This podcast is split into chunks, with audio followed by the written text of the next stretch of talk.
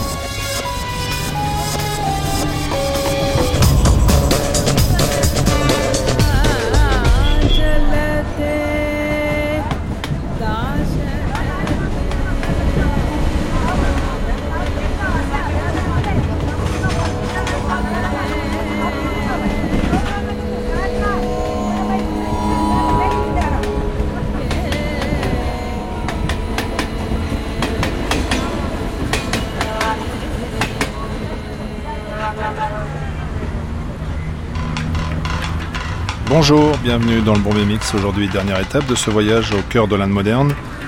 Toute la matinée, gros plan sur le cinéma, la littérature et la danse.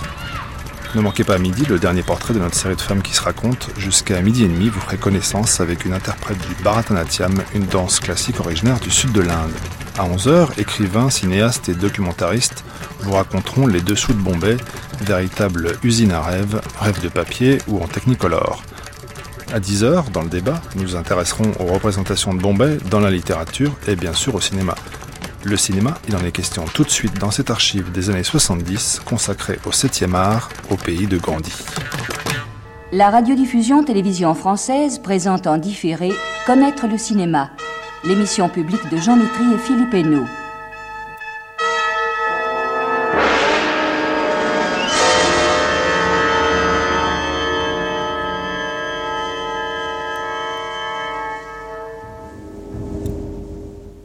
Aujourd'hui, le cinéma indien, avec la projection de Jaipur, court-métrage documentaire, et de Pater Panchali, de Satyajit Ray. Commentaires et débats avec la participation de Jean-Gar Bonagari, Serge Friedman et des spectateurs du studio Parnasse.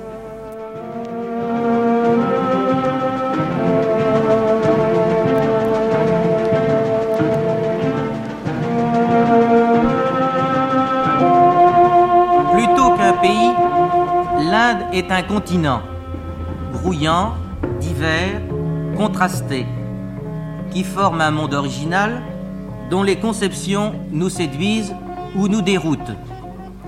Sorti de nos rêves fabuleux, l'Inde moderne est devenue une oppressante réalité. La lutte de cette civilisation traditionnelle, aux prises avec les impératifs du développement technique, nous concerne tous. L'écran est-il le miroir exemplaire de ce monde lointain C'est la question que nous allons tout d'abord nous poser. Nous pouvons difficilement en juger parce que nous connaissons mal en Occident le cinéma indien, qui est pourtant ancien et dont la production est assez considérable. Nous savons simplement, dans les grandes lignes, que les premières projections organisées par les chasseurs d'images des frères Lumière ont eu lieu à Bombay en 1896. En 1911, une première grande date dans la production, le producteur anglais Charles Urban tourne un documentaire en couleur d'ailleurs, Le Durbar de Delhi. Et c'est peut-être le premier film qui ait été tourné par un étranger aux Indes. Et ceci est extrêmement important car au fond, nous avons vu peut-être plus de films tournés par des étrangers aux Indes que de films indiens proprement dits. Et je vous rappelle simplement des titres aussi célèbres que Les Trois Lanciers du Bengale dans le genre du film d'aventure, Le fleuve de Jean Renoir euh, dans le cinéma psychologique et India 57 de Roberto Rossellini.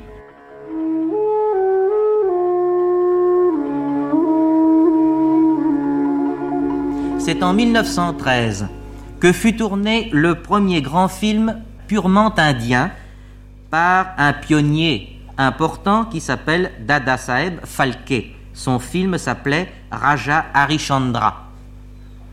Depuis 1913, un certain nombre de pionniers ont réalisé aussi, semble-t-il, des œuvres intéressantes et surtout, ils ont jeté les bases d'une économie du cinéma indien et les bases d'un langage, d'un art cinématographique indien.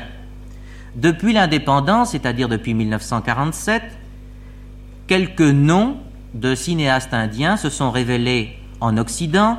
Euh, vous avez entendu parler tous de Satyajit Ray, de Bimal Roy, l'auteur de Calcutta Ville Cruelle, Raj Kapoor, auteur du Vagabond, de Mehboob, auteur de Mangala, fille des Indes. Mais nous n'en savons pas beaucoup plus. Et pour nous renseigner davantage, nous avons la chance d'avoir à notre micro aujourd'hui M. Bonagari, qui est actuellement attaché à l'UNESCO et qui a pendant trois ans dirigé le service gouvernemental du cinéma aux Indes. Et je voudrais rapidement lui poser quelques questions précises.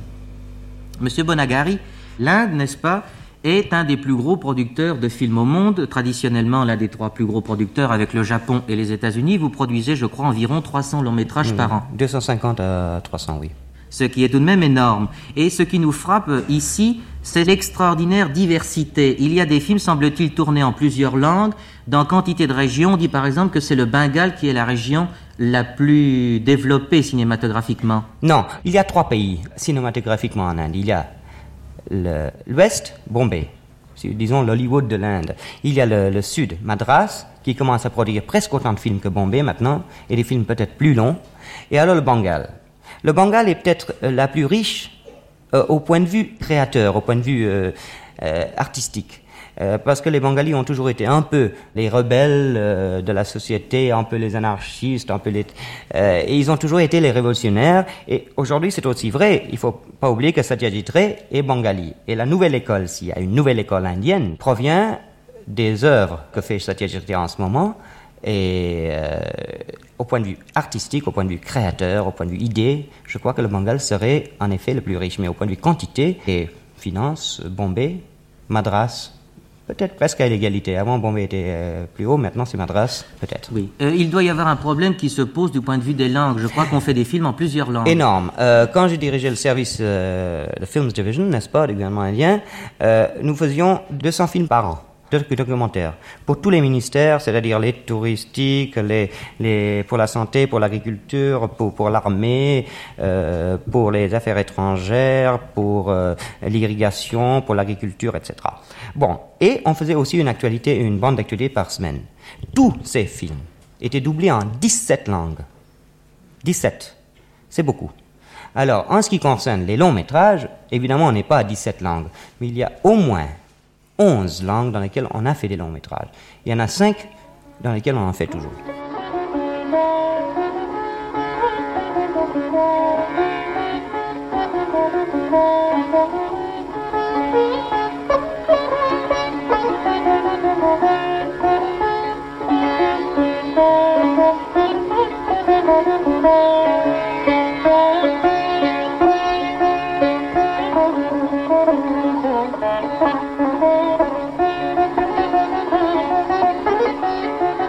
La plus répandue, est-ce l'anglais?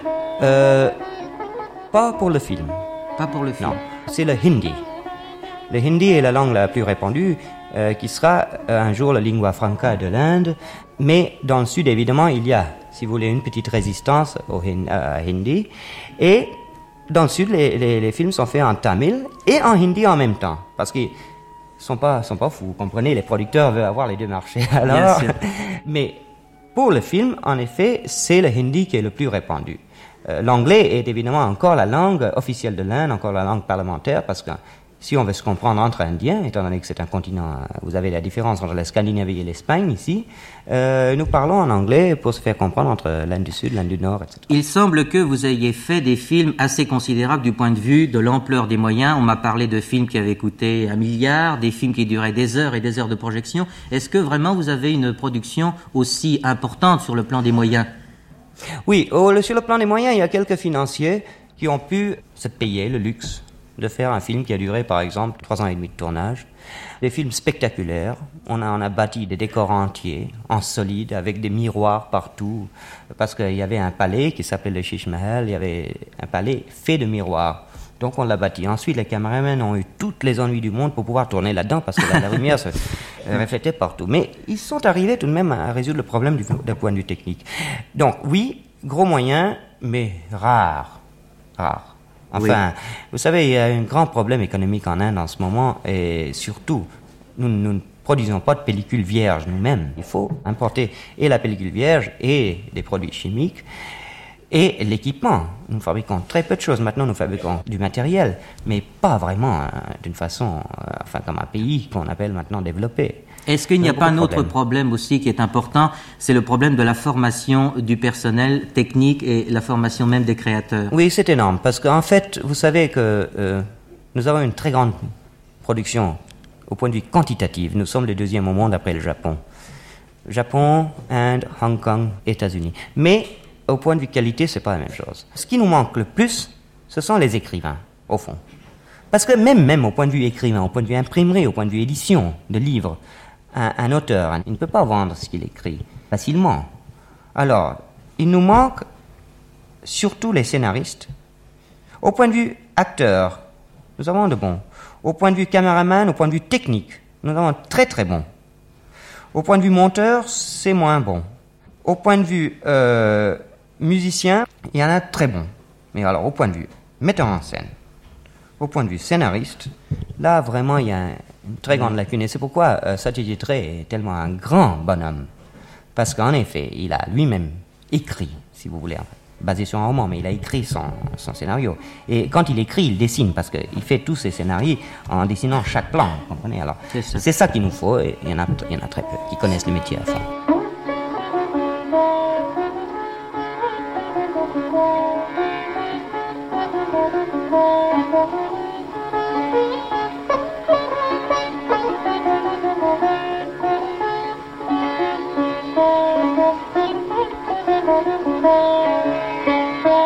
Vous savez, la grande époque indien, c'est après 30, 30, 37, où vraiment l'Inde a fait des films mythologiques. Dadasai Palke, dont vous avez parlé tout à l'heure, a fait des films mythologiques. Et au fond, il n'avait pas besoin de faire ça. Euh, c'était vraiment le Méliès, si vous voulez, de l'Inde. Il était prestidigitateur comme l'était Méliès. Et ça, ça s'est attiré beaucoup. Falke a fait des trucages, mais en même temps, il a voulu donner déjà un sens à ce cinéma. Et il a fait des, films mythologiques, et ceci il l'a fait après avoir vu une vie du Christ. Il a dit, tiens, je l'ai vu, c'était vraiment extraordinaire, pourquoi je ne ferais pas une vie de Krishna? Et c'est pour cela qu'il a commencé à faire des films. Donc le genre mythologique a, vraiment primé jusqu'à très longtemps. Puis ensuite, tout d'un coup, je sais pas, il y a eu une désaffection. Ils ont commencé à faire ce qu'ils appellent les films sociaux. On appelait film social euh, où on portait une chemise, une cravate à l'européenne. Ah. et vraiment, enfin, on a essayé de faire, si vous voulez, à l'instar des Américains, des drames psychologiques sans très grande réussite parce que les motifs psychologiques ne sont pas les mêmes. Mais il y en a eu de bons aussi. Mm. Et le film comique n'a jamais eu beaucoup de succès. je me suis demandé pourquoi. Le film indien, il faut beaucoup de chansons, c'est presque comme une opérette. Beaucoup de danse, c'est presque comme un ballet. Parce qu'en Inde, en effet, nous avons euh, l'habitude de spectacles très longs. On y va le soir, on peut rester jusqu'à 5 heures du matin pour des, récitals de musique classique. On fait facilement un spectacle de 3 heures de film. Un film comique, une fois les gags vus, une fois les gags euh, effleurés, fini. Alors, on essaye de mettre un peu de comédie et on essaie de faire de ce film indien un spectacle complet. Satyajit Ray a réagi contre cette tendance euh, en faisant des films autres mais cette tendance est toujours valable en Inde. Et pour un public indien, euh, voyez, vous-même, vous avez fait le parapluie de Cherbourg, enfin ici en France. Euh, c'est la tendance indienne, si vous voulez, si je peux m'exprimer. Est-ce que le mélodrame n'a pas fleuri aussi en Inde? Énormément, hélas.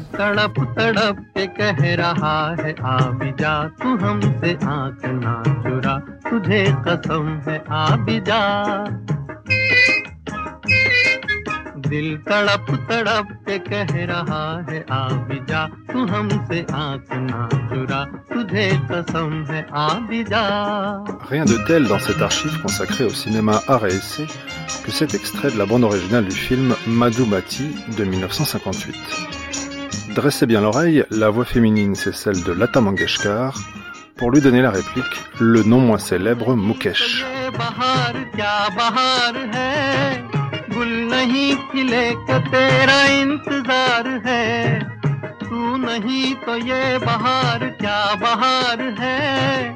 गुल नहीं खिले के तेरा इंतज़ार है, के तेरा इंतज़ार है, के तेरा इंतज़ार है। दिल तड़प तड़प के कह रहा है, आज जा तू हमसे आँख ना तुझे कसम है, आज जा। दिल धड़क धड़क के दे रहा है ये सदा तुम्हारी हो चुकी हूँ मैं तुम्हारे पास हूँ सदा दिल धड़क धड़क के दे रहा है ये सदा तुम्हारी हो चुकी हूँ मैं तुम्हारे पास हूँ सदा Ce n'est pas tellement que ça soit mauvais. On ne juge pas sur ces critères. Une bonne chanson. Vous voyez, euh, une scène intense. Vraiment une scène où, où euh, n'est-ce pas, les héros regardent dans les yeux euh, de, la jeune fille et, tout d'un coup, une petite chanson qui arrive là-dessus. Mais enfin, plaf, comme ça, vous voyez. Alors, euh, qu'est-ce que vous voulez? Mais c'est la convention et- et c'est accepté. C'est accepté. Si la chanson est bonne, si elle est mauvaise, on, on envoie les tomates comme ailleurs. Et ces films réalistes qui nous sont venus, notamment, vous le dites, euh, du Bengale il y a une quinzaine d'années, est-ce qu'ils sont venus d'un seul coup? Est-ce que ça fait sensation? Est-ce que ça, ça marque vraiment quelque chose de nouveau? Non, non, on a essayé de faire des films de conscience sociale depuis un moment. Abbas, euh, Khwaja Hamad Abbas à Bombay a essayé d'en faire. Il y a un film qui s'appelle Les Enfants de la Terre, d'Arte Kelal. Il y a eu Nietzsche Nagar, Pachetananand. Tout ça sont des, des metteurs en scène qui encore font des films. Bimal Roy, Deux hectares de terre que vous appelez Calcutta Oui, Ville oui, Cruelle. Tout ça est venu peu à peu. Et Satyajit Ray a pu cristalliser euh, cela non parce qu'il était appelé à le faire, mais lui-même a voulu faire euh, des films qui, qui d'ailleurs n'ont pas, n'ont pas de portée, si vous voulez, politico-sociale, mais qui ont des racines plus profondes, si vous voulez, dans la vie euh, indienne. Il y en a eu d'autres, vous savez, c'est pas tout d'un coup comme ça. Il y a eu des films de, de grande portée avant, même dans les films mythologiques. Souvent, les films mythologiques étaient un commentaire de la vie actuelle. Il me semble aussi que vous avez fait un très gros effort depuis une dizaine d'années euh, dans le genre du documentaire. Oui, c'est énorme. Pendant la guerre, on a établi un petit service de films. C'était des films de, de propagande de guerre, évidemment, et autres. Ensuite, en 47, après l'indépendance, 48, on a établi un autre service qui a repris un peu, même parfois le personnel de, l'ancien service. Et on a commencé en faisant 20, 36 films par an pour montrer l'Inde aux Indiens. C'est-à-dire, la première étape, c'était connaissez vous-même votre continent, votre pays. L'Indien du Sud ne connaissait pas l'Indien du Nord, de l'Est ne connaissait pas l'Ouest. Ensuite, nous avons essayé de montrer les problèmes qui se posaient au point de vue économique, au point de vue santé, à tous les points de vue, si vous voulez, de- du progrès, du développement d'une communauté, d'une nation. Est-ce que le problème numéro un du cinéma indien, est-ce que ce n'est pas le problème du public? Oui, euh, il y a très peu de cinéma, De salles de de cinéma salles. Il y en a peut-être maintenant 3 à 4 000, qui est très peu pour 400 millions de personnes. Il y a des unités mobiles de projection. 600 000 villages, c'est beaucoup. Oui, c'est énorme. Et au-delà du problème des langues, il doit tout de même y avoir aussi un problème d'éducation. Euh, le, ci- le cinéma indien, euh, son niveau s'élèvera dans la mesure où le niveau du public aussi pourra s'élever. Oui, certainement. Nous avons maintenant, en effet, euh, essayé de faire un peu l'expérience que vous avez fait en France avec les ciné-clubs, que je trouve une expérience extraordinaire.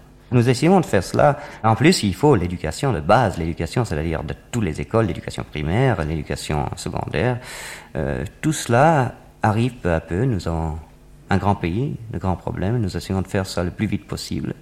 Il y a une explosion de population en même temps. Je ne sais pas si on peut courir assez vite pour arrêter. Euh, Est-ce que vous ne considérez pas que, d'autre part, le cinéma peut être un instrument très efficace d'éducation, Certainement, et nous en avons fait la preuve. même sous, sous l'aspect du film romancé Même sous l'aspect du film romancé, mais alors là, encore une fois, c'est une question de, de présentation, de ciné-club, etc. Nous ne pouvons pas simplement envoyer dans la nature un film euh, et espérer un effet éducatif. À ce moment-là, il faut organiser des groupes, comme vous avez fait ici avec les téléclubs même.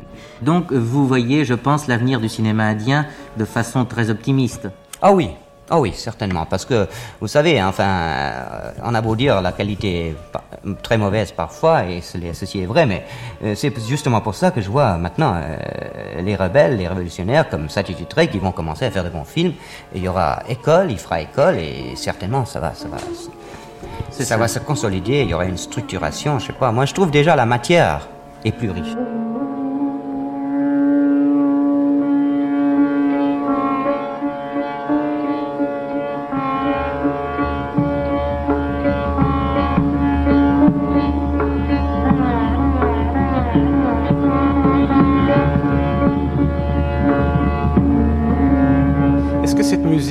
Un certain rapport avec la musique classique indienne ou alors c'est une Oui, c'est une musique plus du, moderne. du nord de l'Inde. Euh, vous savez que la musique indienne est, est basée sur un classicisme très rigoureux, n'est-ce pas? Et tout cela a été écrit depuis très longtemps. On, on suit toujours le même mode. Et cette musique a été écrite dans le classicisme le plus rigoureux, mais avec certains effets, avec euh, des effets sonores, même sur la sitar. Et Ravi Shankar est un des euh, compositeurs, et, et il a joué lui-même euh, des plus imaginatifs en ce moment en Inde. D'ailleurs, il est venu souvent à Paris. Et il a joué, par exemple, aussi euh, de la musique pour un film de McLaren, The Chair, Ah, oui. La chaise. Il a joué beaucoup de choses pour, pour le film. Et là, il a fait, pour s'attitrer cette musique, il a fait presque en regardant le film.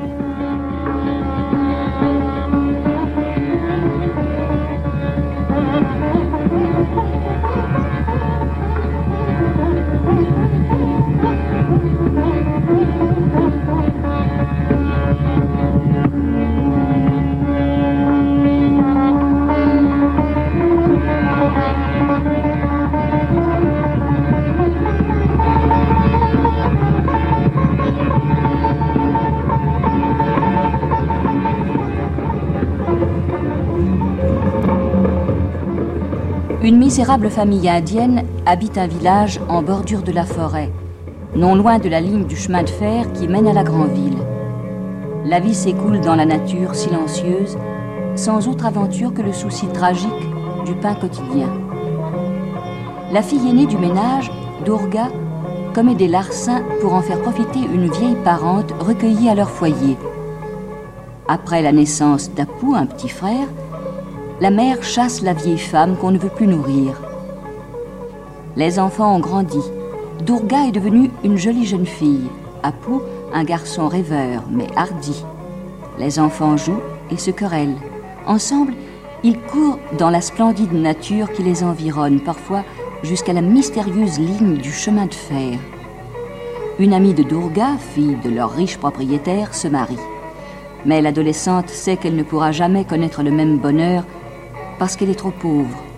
Et en plantant l'arbre fatal, elle accepte la mort. La vieille parente revient elle-même mourir sur sa paillasse près de la maison. Le père, las de cette misère, part travailler à la ville. Il se manifeste rarement, et sur la mère pèse tout le poids de la maison.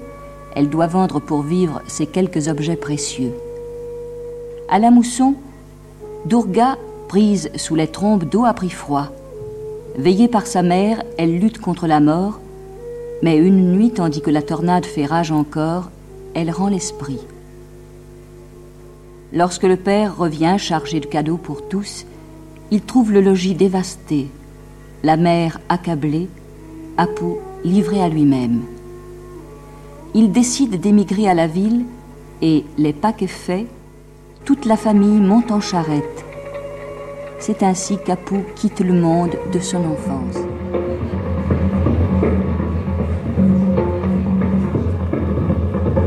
Satyajit Ray est certainement le réalisateur indien le plus connu en France, grâce à son cinéma réaliste qui doit beaucoup à la rencontre avec Jean Renoir, venu tourner en 1951 son long métrage Le Fleuve. Satyajit Ray, qui tourne Pater Panchali quatre ans plus tard, est aussi un touche-à-tout de génie puisqu'il est écrivain, peintre et musicien. I find it very useful to have uh, been familiar with music, to have been a student of painting, to have studied literature, and uh, to have, above all, to have studied film technique mainly by looking at other people's films, mainly American films. Je pense qu'il m'a été très très utile d'être quelqu'un qui connaissait la peinture, qui euh, était cultivé, qui aimait la musique et qui avait regardé la technique du cinéma à travers d'autres. It is possible, of course, for a director to know only direction and nothing else, so that he works with collaborators as far as music goes, or photography goes, or writing scenarios goes. He can always work with another person or several persons. But then he cannot call his films entirely his own work. He has to share the credit with others. Peut-être que pour un metteur en scène euh, ou un directeur, c'est facile, enfin, ou c'est mieux de posséder complètement la technique de direction au niveau d'un film, mais en ce qui concerne la musique et avec les collaborations autres, il est plus important d'être l'auteur. Alors bon, euh, j'ai une question tout de même euh, importante, c'est que le, le tournage du film a duré deux ans. Et moi je voudrais savoir si le fait de ces difficultés de, nous a pas donné le temps de vous concentrer plus et de et d'arriver à cette euh, sûreté dans les images de Pater Pancelli. Yes, but I was having to do other things. I had a job in an advertising agency, and when uh, the work on the film would stop, uh, there was no knowing when the work would be resumed or whether it would at all be resumed, whether we will ever have any money to resume. So I had to go back to my work in advertising. Bien sûr, mais j'étais, je travaillais, je travaillais dans une agence pour euh, de publicité. Je devais me consacrer à d'autres tâches, donc euh, il fallait que je retourne à mes autres travaux, ce qui explique que ça ait pris tant, tant de temps.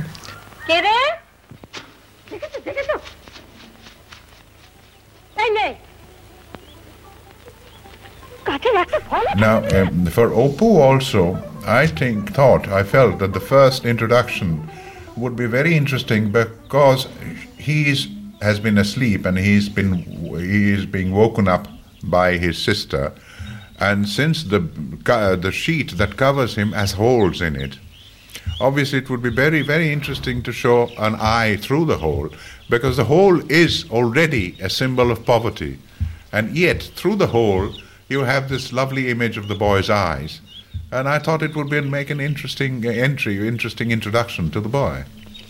A pu était endormi et l'idée qu'il se réveille et qu'on voit le trou, c'était aussi un symbole de la pauvreté qui était euh, très apparent. Le drap était déjà plein de trous, et puisque de toute façon on voyait les trous, c'était une bonne chose de voir à travers ces trous qui sont la pauvreté le visage adorable d'un enfant.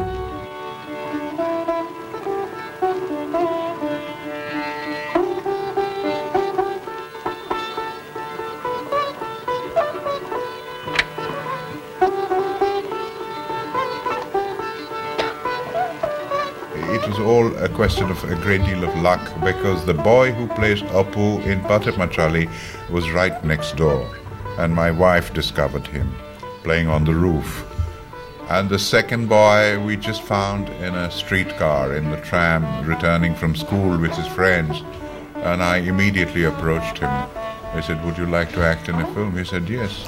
Tout a été une question de hasard. Euh, L'enfant qui jouait à Pu a été trouvé juste à côté de chez nous. Euh, Euh, ma femme l'a rencontré.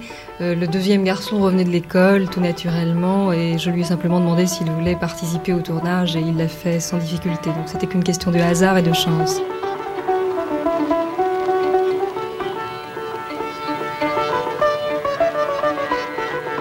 In because it took two and a half years, I was most of the time thinking about it, uh, e- even in the middle of my other work. Et, Small ideas I would jot down. et dans Pater Panchali, comme je, ça a duré deux ans, j'ai tout le temps pensé au film et je n'arrêtais pas de noter des idées. Donc euh, des idées sont venues au montage, mais il y en a, dans l'ensemble, c'était tout, euh, tout prévu et écrit, No, I will give one example, An uh, example. which was not in the script. qui n'était pas dans le script. Uh, the scene where those insects dance on the water surface. La scène où les insectes dansent sur la surface de l'eau. Now, uh, those shots were taken on days when the weather had turned bad and we had no shooting to do possible. Il faisait mauvais ce jour-là et on pouvait pas tourner. There was uh, a pond next to the house where we were shooting. Il y avait une mare à côté de la And maison où on suddenly one tournait day I noticed uh, these, the behavior of these insects, et j'ai remarqué ces insectes. and I took some shots, Et j'ai filmé des plans comme ça, not knowing whether I'll be using them or not. ne sachant pas si je les utiliserai ou pas. But in the end, I found a place for them. Mais à la in fin, j'ai at trouvé the une time place of pour eux editing. au moment où je montais. But in the film, everything is interlinked, interlinked. Dans le film, tout est relié, tout est noué. Et même, on peut même dire d'un film à l'autre, puisque la façon dont Durga s'offre à la pluie, donc à la, à la mort, correspond au moment où, euh, dans le, le monde d'Apu, tout à fait au début du monde d'Apu, dans, dans Apu, euh, le, le troisième, euh, Apu, sur son balcon, s'offre lui aussi à la pluie. Kind of remembrance. yeah, of yeah. that- yes, it is definitely a remembrance. Oui, c'est tout à Because fait it un- is the un rappel. village, village boys and the village girls who are more familiar. It's village boys and village girls who are more in the habit of getting drenched in the rain, dancing in the rain, accepting the rain. Les enfants du village ont beaucoup plus l'habitude que les autres de danser dans la pluie, d'accepter la pluie, d'aimer la pluie. So, although in Apu Sansar, uh, Apu is a city boy, his memories of childhood are still very strong. Dans le monde d'Apu, euh, Opu est devenu un garçon de la, de la ville, mais il reste encore très fortement un garçon de la campagne. Il a And encore une, un fort a souvenir. link. Et ça, c'est un lien, bien sûr. Alors, ce qui est étonnant dans, dans- dans vos films en général et dans, et dans la trilogie en particulier, mais dans tous vos films, c'est que bon, le côté sacré de l'eau et le côté absolument naturel et quotidien de l'eau sont complètement reliés. Yes, yes, I get it. Yes, okay. Hmm. Not always very consciously, but maybe subconsciously, yes. Ce n'est pas très conscient forcément, mais inconsciemment sans doute, oui. Dans le livre, vous dites que en voyant les Gats de Bénarès, vous vous sentiez purifié, que le spectacle des Gats, des grands escaliers de pierre de Bénarès à 4 heures du matin, donne une- un sentiment de purification. Moi, j'aimerais savoir ce que vous entendez par purification. Quel est le sentiment indien de la purification? Parce que c'est un sentiment que nous connaissons mal. No, but you see, this is the ablution, this bath they have to have every morning uh, to cleanse themselves. It's a religious uh, ritual. C'est un rituel religieux, ce, ba- ce bain qu'il doit avoir tous les matins pour se All, purifier. most Hindus, in any case, people who go to live in Benares go for religious reasons. La plupart des Indiens et ceux qui habitent I mean, Bénares, there are ils vont pour des raisons also. religieuses. Mais il y en a But- d'autres aussi. But uh, the, definitely the bath in the river, they could bathe at home also. Ils pourraient se baigner à la maison aussi. But the ba- bath in the river is definitely a religious ritual. Mais c'est un rituel religieux de toute façon. Uh, well, it's supposed to purify them of their sins and all that. C'est supposé les purifier de leurs péchés. Vous dites également dans, dans votre livre que Aparagito est une traduction plus personnelle du euh, roman initial. Et je me demande, moi, si le fait que vous ayez perdu, vous aussi, votre père très tôt, n'a pas joué dans le scénario du film et, euh, et tra- et transformé le film entre une histoire d'amour entre un fils et une mère. Yes, and also the um, yeah the relationship because I was uh, an only son. Oui, parce que j'étais un fils unique. And well, Durga was dead anyway, so Oppu was the only child Et donc, left. Apu était lui aussi fils unique parce que sa sœur était morte. And the relationship between the widowed mother and a growing adolescent son is very much what I had gone through at Et la relation time. entre une mère veuve et un adolescent qui grandit, c'est beaucoup celle que j'ai ressentie moi. But the difference was that I had always been a city boy. Mais la différence, j'ai toujours été un garçon de la ville. Yes. So, but I could see the small psychological uh, elements, uh, the play of, uh, for instance, the mother. The day Oppo is supposed to leave and go back to the city, she hesitates to wake him up. She would rather that he missed the train. Et, et comme ça, il y a beaucoup d'éléments qui m'étaient personnels. Par exemple, le moment où la mère hésite à réveiller Opu quand il doit partir pour prendre le train, elle préférerait qu'il rate son train. Yes. Well, that is a feeling that I was familiar with. C'est un sentiment qui m'était très familier à moi personnellement.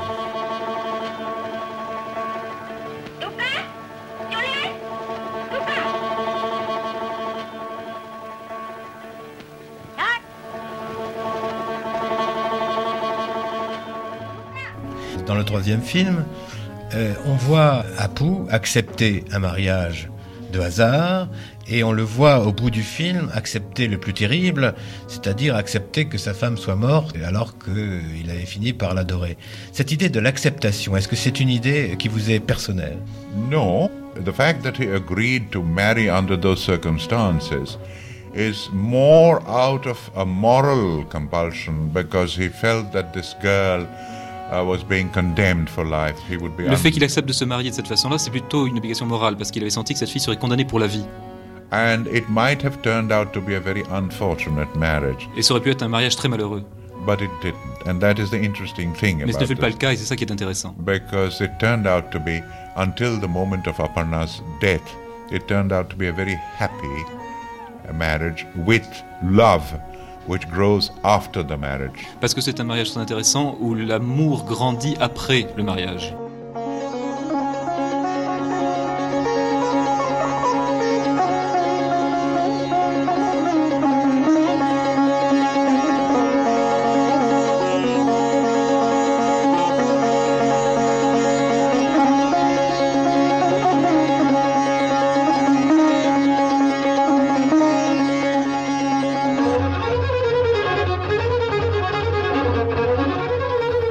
Entre-temps, euh, il y a le euh, salon de musique. Alors moi, je voudrais savoir une simple question. Je voudrais savoir si vous n'êtes pas étonné par l'extraordinaire retentissement de ce film en France. Very surprised. Très surpris. yeah, because I'll tell you why. When I made Jalsaghar after the box office failure of Aparajito, Quand j'ai fait le, le salon de musique après l'échec au box-office de Aparagito, de l'invaincu, I felt that I was making a film for specifically for the Indian audience, j'ai eu le sentiment de faire un film spécifiquement pour le public indien, uh, dealing with Indian music, Indian dancing, Indian, very, very intensely Indian story. qui parlait de musique indienne, de danse indienne, d'histoire profondément indienne. And certainly in those days, I felt that this film is never going to go out of the country. Et j'étais sûr que le film ne sortirait jamais du pays.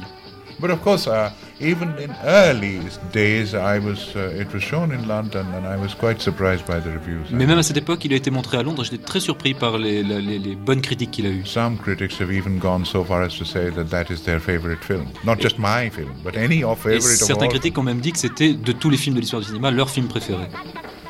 Uh, so I'm, uh, but I continue to be surprised. Et je continue à être surpris. hein.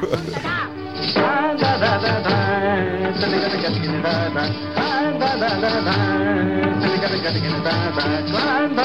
da కలిగిన నగదే తాగలిగిన కాళ్ళకి నగ తగిలితగా కలిగిన నగదే తాగిలిగిన కాళ్ళకి నగ తగిలితగా కిందక తగ తగ దుమ్కిట దుమ్కిట తగ తగ తగ తగ తగిలితగా కిందక తగ తగ దుమ్కిట దుమ్కిట తగ తగ తగ తగ తగిలితగా తిరిగ తగ దిగిన దా తిరిగ తగ దిగిన దా తిరిగ తగ దిగిన దా see, we were looking for an old uh, land nobleman's house Nous cherchions un vieux château by a river, à côté d'un fleuve. possibly by a river. Si, si possible à côté d'un fleuve. And we we traveled all round Bengal and rejected palace after palace Nous avons, after trava- palace. nous avons voyagé à travers tout le Bengale, nous avons euh, repoussé tous les châteaux les uns après les autres. And we gave up. Tous les And palais. somebody suggested it's only 60 miles. Why don't you go and look at this house? Et quelqu'un a dit, mais il y a un château, il y a un palais à 100 km, pourquoi est-ce que vous n'allez pas le regarder And then uh, we went and we saw this fantastic uh, palace, which was straight out of the book. And it turned out later that the author of the story had this particular house in mind when he wrote the story. On est allé, et c'était exactement le château du livre, euh, c'est exactement le palais du livre, et il s'est trouvé qu'ensuite, quand, euh, quand Satyajit Ray en a parlé avec l'auteur, c'était le, le palais qui avait inspiré l'auteur du, du livre, mais Satyajit Ray ne le savait pas. and uh, it had a strange quality because the river was normally uh, about a mile away from the house, but after the rains, it would be five yards Et qui, était ce qui était très étonnant, c'est que euh, la rivière qui était en principe à plusieurs centaines de mètres du château, après les pluies, devenait extrêmement près du château à cause de l'inondation. Yes, because you remember the scene where the elephant stands and the lorry goes by, raising a cloud of dust? That part is, after the rains, is all river. Et le- tout ce terrain sur lequel passe le- l'éléphant ou le- où il y a le cheval avec l'enfant, euh, toute cette partie-là, au moment des inondations, il n'y a plus que de l'eau. Il a été possible de l'utiliser à toutes les saisons, et y compris après la pluie. after the tragedy of the two deaths, Après la tragédie des deux morts, uh, there's a shot of rain on the fountain on the, And Il sur la pluie, sur la fontaine. When the man is totally isolated, the isolation is enhanced by the fact that he's in an island. Quand il est complètement isolé, l'isolement est renforcé par le fait qu'il se trouve à ce moment-là dans une île. Ah.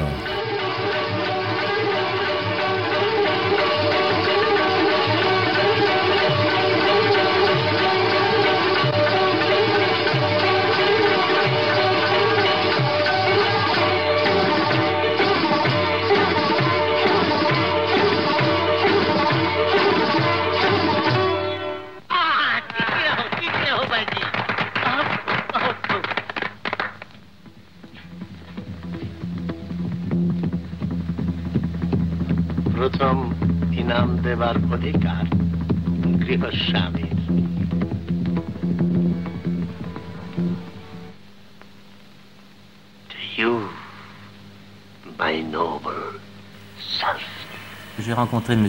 Satyajit Ray au festival de Bruxelles en 1958 où l'on a projeté les grands classiques du cinéma et il nous a dit qu'il a vu la, la révélation à cette occasion d'un admirable chef-d'œuvre qu'il ignorait, qu'il désirait voir depuis très longtemps, c'est La Terre de Dovzhenko qui est le film qu'il a le plus frappé parmi les classiques du cinéma. Il est certain qu'il a été dans le cinéma étranger attiré particulièrement vers certains soviétiques, non pas le cinéma épique des soviétiques, mais vers des lyriques, c'est-à-dire Dovzhenko et Donskoy. C'est- c'est Donskoy, certainement. certainement, parce que à Bombay, nous avons eu la révélation de, de la trilogie Gorky, justement, et ça a été euh, quelque chose, vous savez, euh, il y a longtemps de ça. Et je crois que euh, Ray ne dirait pas qu'il n'a pas été influencé par d'ailleurs tous les auteurs, enfin, Tous les bons. bien- aussi bien René Clair que, que Renoir. Renoir aussi a joué un grand rôle chez, chez Oui. chez. Et Eisenstein, même, même, les, même les, les épiques, Oui, parce que euh, il, a, il a certains côtés où il rejette des, des théories d'Eisenstein, mais d'autres côtés où, où il, il y croit. pas? Oui. Mais il fait de, de tout cela, il digère, il assimile, et puis il fait de ça une œuvre à lui. Et je crois que c'est original.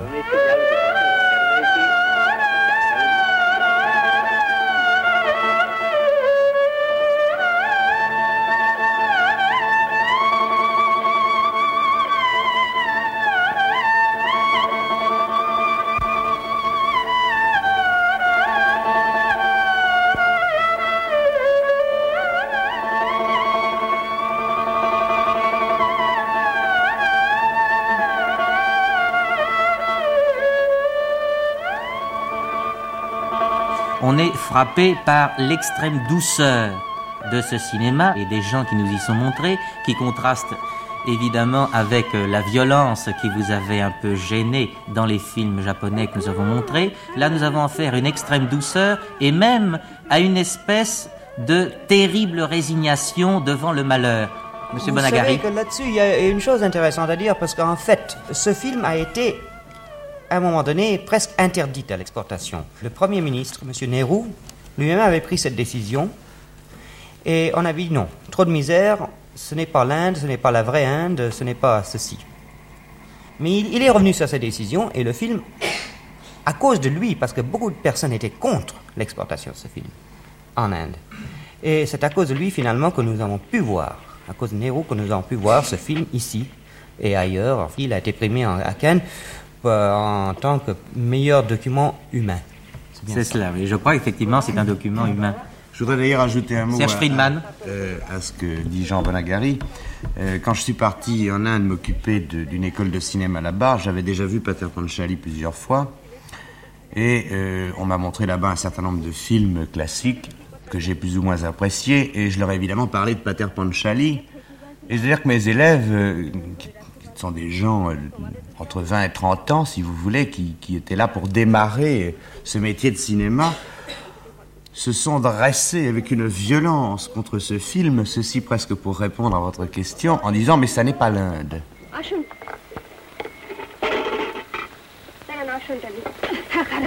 Oui, il faut tout de même remettre un peu, n'est-ce pas, le roman dans le 19e. Zola, Zola l'Assommoir, ce n'est pas, si vous voulez, la. France d'aujourd'hui. Bien sûr. C'est ça, oui. Oui, c'est peut-être très important de le signaler. L'action même du film n'est pas contemporaine. Monsieur Régnier. Il y a tout de même quelques détails qui nous prouvent que le film, en tout cas si l'œuvre littéraire est située au XIXe siècle, le film est situé au XXe siècle. Ne serait-ce que le train, ne serait-ce Ah. que les poteaux télégraphiques, ne serait-ce que le fait que l'orchestre joue Tipperary, euh, ce qui est au moins, ce qui situe au moins le film après la guerre de 1914. Mais nous sommes bien au-delà du folklore. C'est un film qui est fait euh, avec un amour profond pour les êtres qu'on nous montre, et dans ce sens, c'est un film bouleversant. Je dois dire que j'attendais de voir ce film depuis 4 ou 5 ans, et Dieu sait si c'est dangereux d'attendre un film si longtemps et d'en entendre dire euh, beaucoup de bien autour de soi par tous ses amis, mais j'ai été absolument pas déçu. Au contraire, je trouve que c'est un film exaltant et c'est un des films qui font honneur au cinéma.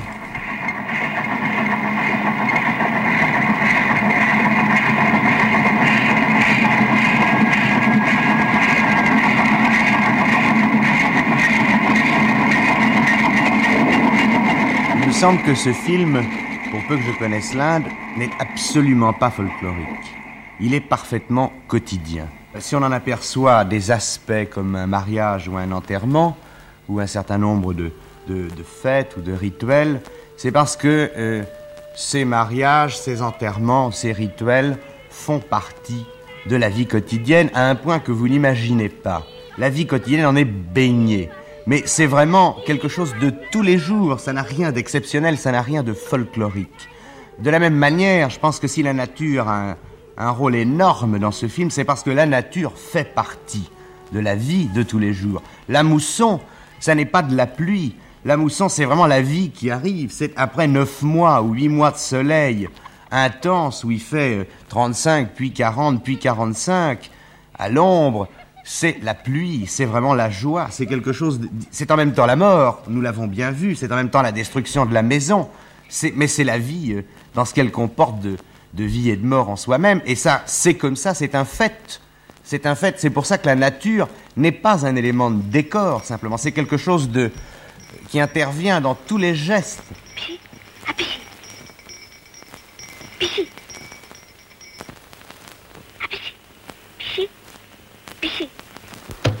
Moi, quand je dis 19e siècle, je ne veux pas dire que ça n'existe pas en Inde en ce moment comme cela, mais c'est placé là-bas parce qu'il n'a pas montré tout de même tout ce qui se passe en ce moment en Mm, Inde. exactement. Sans Apu serait devenu à la fin de la trilogie un ingénieur dans un barrage. Mais ça, oui. ce- n'est pas ça, cela qui arrive. Et le train, c'est un symbole qui vient justement, c'est si vous voulez, la révolution industrielle Absolument, qui arrive, oui. qui arrive dans la campagne, et donc Apu grandit dans cela, il s'en va finalement, il s'en va vers Calcutta, il va étudier. C'est ça, n'est-ce pas? C'est- le 20e siècle qui arrive. C'est le départ vers le progrès, n'est-ce pas Ce ça. train, c'est. C'est l'avenir, c'est un symbole. trilogie, et qui hein, contraste justement avec la nature. Vous avez vu ce très beau paysage justement le long de la ligne de chemin de fer et ce, ce panache noir de fumée, n'est-ce pas, qui bouche le ciel. C'est évidemment très symbolique. Vous savez qu'il y a une, une très, dif- une très grande difficulté. Quand Satyajit Ray a commencé ce film, Oui. euh, il a eu des difficultés d'argent, il a dû arrêter la production pendant six mois, huit mois, et le petit garçon grandissait très vite. ডাকি হে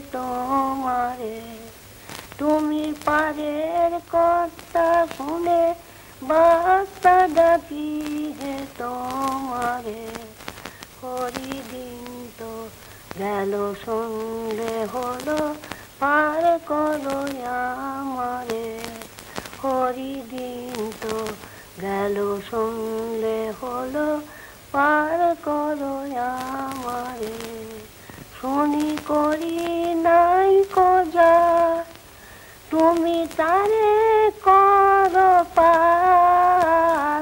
করি নাই কজা তুমি তারে করো পার আমি দিন ভিকারে নাই কো On pourrait pratiquement étudier les relations de chaque personnage essentiel du film avec ses proches, avec le village et avec l'univers. Je crois que c'est très important. C'est un film aussi d'individus, mais d'individus jamais isolés du terroir, du contexte, de la collectivité. Et c'est un film aussi sur la solidarité, par exemple, sur les contrastes. Et puis alors, dans le temps, euh, c'est tout de même très important ce qu'on a dit. C'est un film aussi, c'est le drame de l'Inde, cette vieille civilisation euh, dont vous voyez l'héritage, pas toutes ces traditions dont Friedman a dit qu'elles sont bien quotidiennes, ces traditions représentent au fond le poids du passé. Et il y a aussi le déterminisme du présent, qui est le déterminisme de la fin. Et puis il y a aussi cette flèche, n'est-ce pas, vers l'avenir, qu'est le, qu'est le train. Ça me semble très vrai que ce film, en partant de quelques individus, des liens de ces quelques individus entre eux, enfin d'Apu d'abord, du petit garçon, puis de la famille d'Apu, puis du village, de tout ce qui entoure ce village et des éléments naturels, est très proche de nous parce que il y a, euh, je crois, recherche chez Satyajit pour toucher et atteindre euh, des problèmes euh, essentiels de la vie qui sont la naissance, la nourriture, et la mort, et la continuité, disons, et le devenir.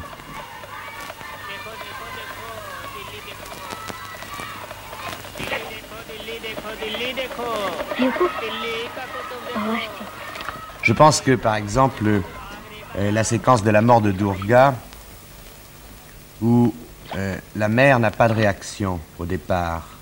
Alors vous aviez parlé tout à l'heure de noblesse et de résignation. je ne pense pas qu'on puisse dire résignation. Mais il est incontestable qu'il y a là euh, quelque chose de différent de ce qu'on connaît en Occident, et qui est une, une certaine attitude euh, devant la mort. Ce serait difficile de la résumer ici et de dire qu'il s'agit de fatalisme. C'est beaucoup plus complexe et beaucoup plus euh, riche que cette notion de fatalisme. Mais en tout cas, si elle ne pleure pas, si elle reste silencieuse, elle défait simplement ses cheveux. Par contre, quand le mari rentre, Ah. regardez la force Oui. que prend cette séquence. Ce cri de bête Ou blessée. cette oui. espèce de cri Oui, de, la, de la cithare à ce moment-là, qui vient renforcer leur, leur douleur. Alors évidemment, il s'est passé un quart d'heure de film entre le moment où Durga meurt et, ce moment où la douleur éclate. Mais il n'y a pas de résignation, mais évidemment, il y a attitude différente, c'est bien certain.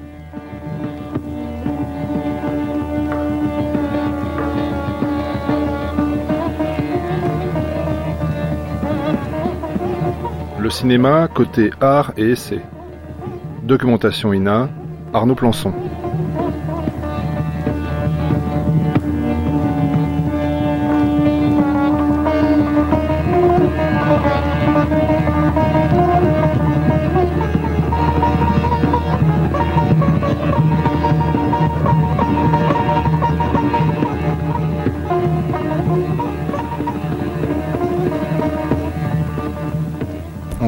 Parler cinéma dans le Bourmet Mix avec dans un instant un gros plan sur Bollywood dans notre débat au cœur de l'imaginaire indien.